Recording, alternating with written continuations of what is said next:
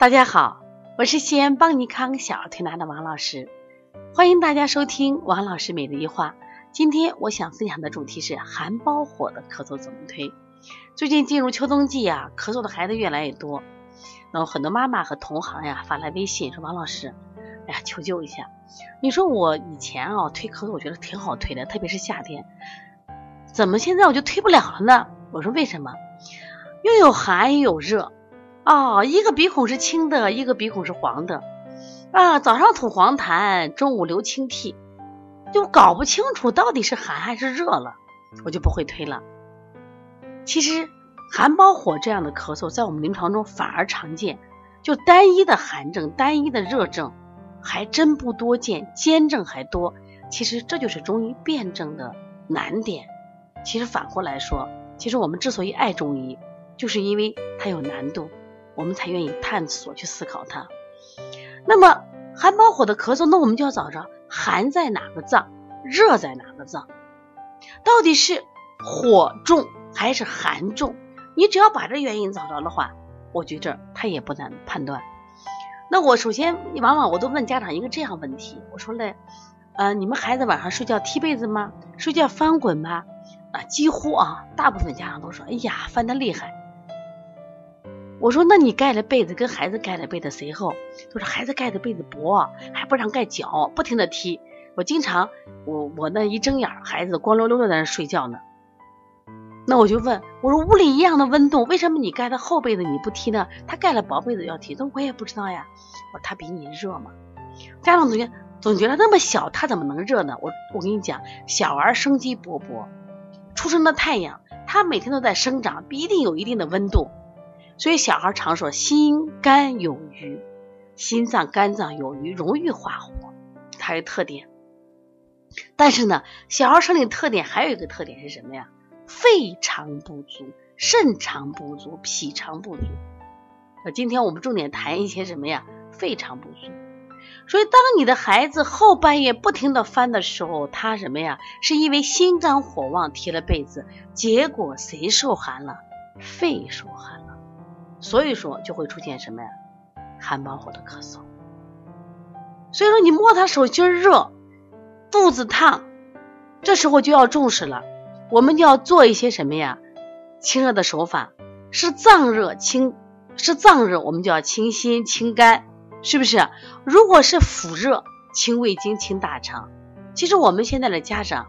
给孩子老是啊多吃肉好多喝奶好，结果这些孩子是既有脏热又有腹热，所以他晚上他既然是睡不好，晚上就开始踢，一踢刚才说受凉了，最容易受寒的是谁？肺，因为秋冬天嘛，肺是最容易受寒，是因为什么？肺在人体居于最高位，我们称之为焦脏，因为它跟外界联系，特别是鼻系呀跟外界联系着，就会引起咳嗽。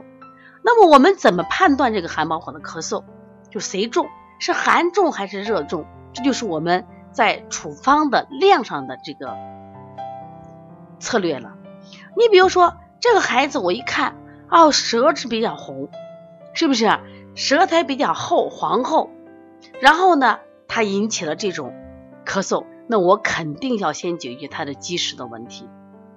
如果孩子他可能舌尖有一点点的红，是不是？然后呢？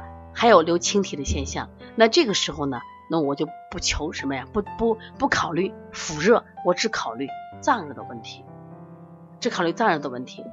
那如果这个孩子舌头上什么呀，什么都不红，很正常，舌面水滑满白苔，那我只考虑了寒症的问题。如果存寒的话，那我用的方法。那么解表散寒，温中散寒。那如果有热象，那刚才说我先考虑了。一般我们用的方法都是先清热再解表，先清热再解表，什么意思？也就是说，如果有腹热，我解决腹热；有脏热，解决脏热。然后我先把家贼解决了，我再去外泄。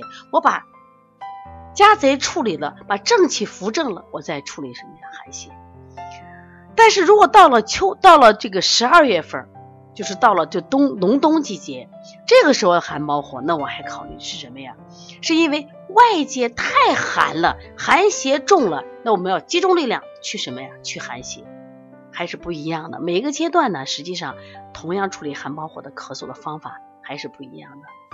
所以希望大家呢一直持续呃关注我们这个栏目，因为在每一个阶段、每一个节气，我都会给大家推，就是推出我们的分享，然后呢把我们的这种调理思路分享给大家，也希望大家呢啊一起成长，也希望我们更多的孩子在大家的守护下啊更加健康。那么呃，邦尼康呢在十一月份有一堂课教大家看化验单，很多人呢。啊，一到医院排四个小时，啊，动不动打针，然后对化验单呢什么都不懂，啊，还就是满眼瞎嘛，看不清楚嘛。那我王老师教大家如何看化验单，啊，如何呢知道疾病的轻重。那我们这次课呢排的也比较细，就各式各样的化验单都教给你看。其实等于你又掌握了一种从西医的辨证工具。那这个课值得你学习。如果想要学习的话，可以加帮小编的微信幺八零九二五四八八九零。那么另外呢，如果你有什么样的问题，可以直接咨询我，拨打电话幺三五七幺九幺六四八九。如果加微信的话，幺五七七幺九幺六四四七。特别我要说，如果微信不能及时给你回复的话，因为微信的人多，那么你就直接直接打电话好吗？好，谢谢大家。